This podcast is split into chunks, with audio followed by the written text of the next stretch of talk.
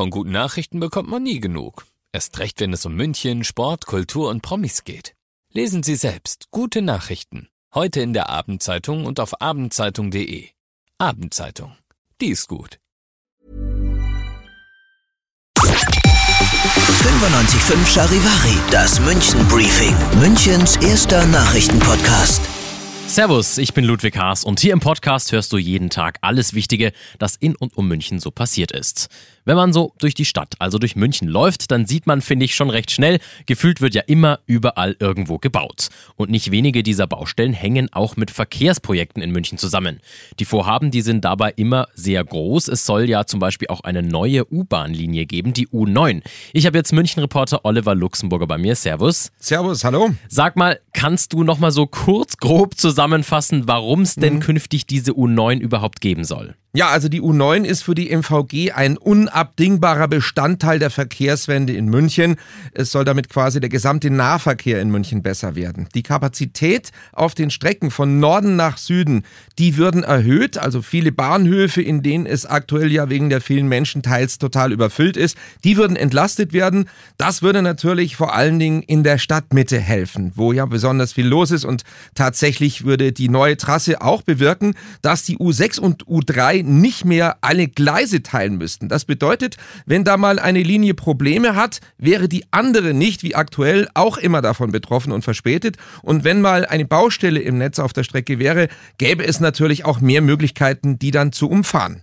Ich glaube, viele wissen gar nicht genau, wie diese U9 oder wo besser gesagt diese U9 dann grob verlaufen soll. Wie sieht es denn aus? Wo soll sie denn verlaufen? Also der Plan ist, dass die U-Bahnhöfe Potschi-Straße und Implerstraße zusammengelegt werden und durch einen Neubau ersetzt werden. Von da aus geht es dann weiter nach Norden, unter anderem auch durch eine neue Station am Hauptbahnhof, die beim Bau der Stammstrecke dann entstehen soll.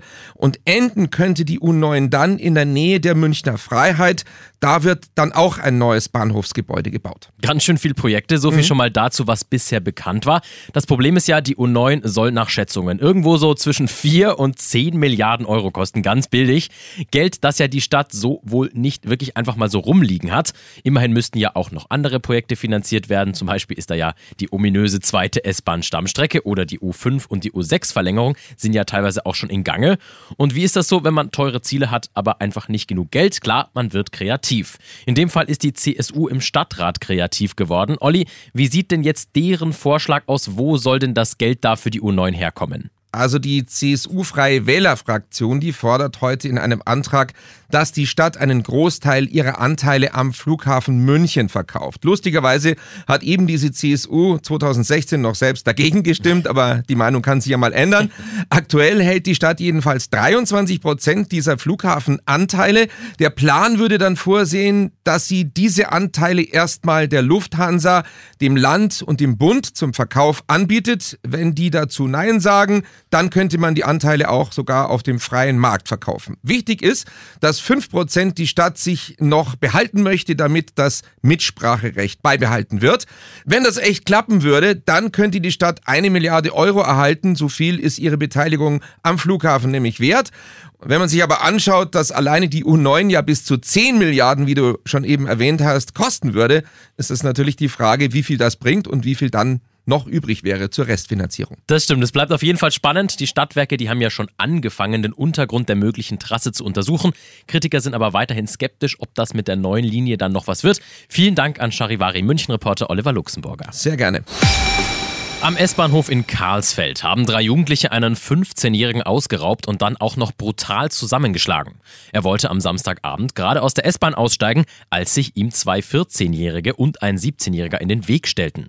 Sie nahmen ihm dann die Kopfhörer weg und auch noch das Handy, als er gerade damit Hilfe rufen wollte. Dann rannten die Täter weg. Das Opfer, das ließ das aber nicht einfach so auf sich sitzen. Er rannte hinterher und stellte die Diebe zur Rede.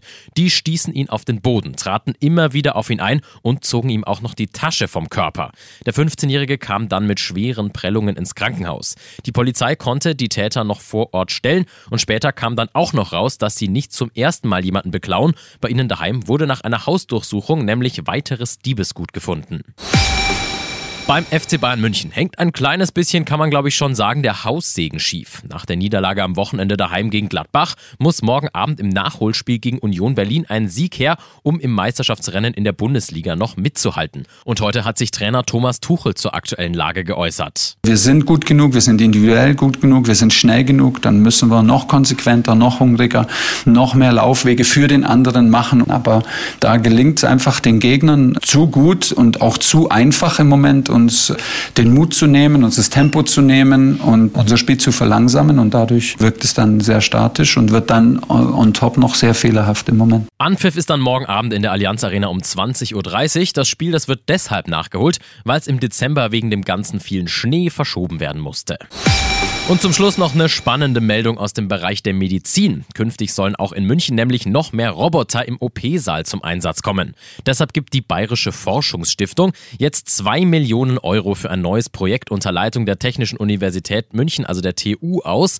Mit der sogenannten Hightech-Agenda will Bayern künftig auch in diesem Bereich ganz oben mitspielen. Das war's erstmal für heute. In diesem Sinne, ich bin Ludwig Haas und ich wünsche dir noch einen wunderschönen Feierabend. Ciao. 95.5 Charivari, das München Briefing.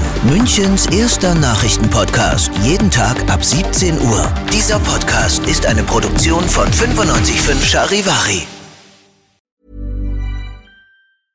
Even when we're on a budget, we still deserve nice things.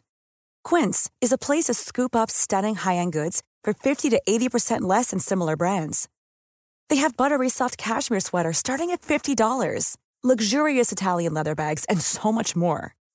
Plus, Quince only works with factories that use safe, ethical, and responsible manufacturing. Get the high-end goods you'll love without the high price tag with Quince.